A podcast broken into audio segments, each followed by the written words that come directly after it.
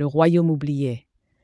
Il était une fois dans un lointain royaume maudit, deux princesses nommées Asia et Kata, qui avaient été enlevées lorsqu'elles étaient enfants.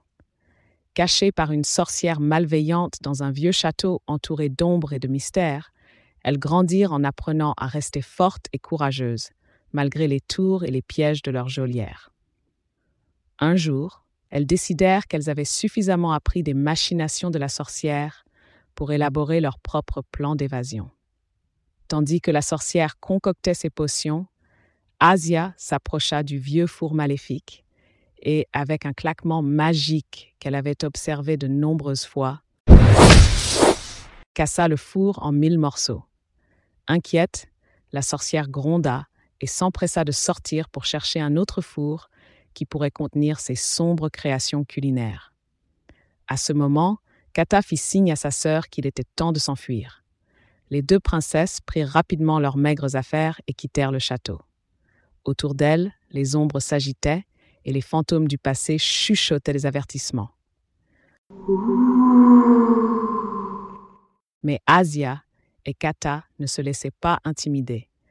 Marchant à travers les bois hantés qui entouraient le château, elles sentirent que chaque pas les éloignait du sortilège qui pesait sur le royaume depuis trop longtemps. La légende racontait que les vrais héritiers du trône pourraient libérer le royaume si jamais ils retournaient chez eux. Alors Asia et Kata continuèrent, guidés par un espoir inébranlable et le désir de revoir leur maison. Finalement, après de nombreuses épreuves, elles aperçurent les tours brillantes de leur vrai foyer.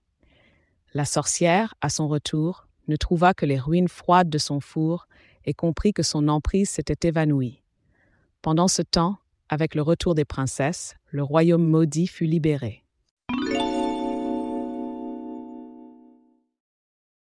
Et la vie, la joie et les couleurs reprirent peu à peu leur place dans les cœurs de tous les habitants.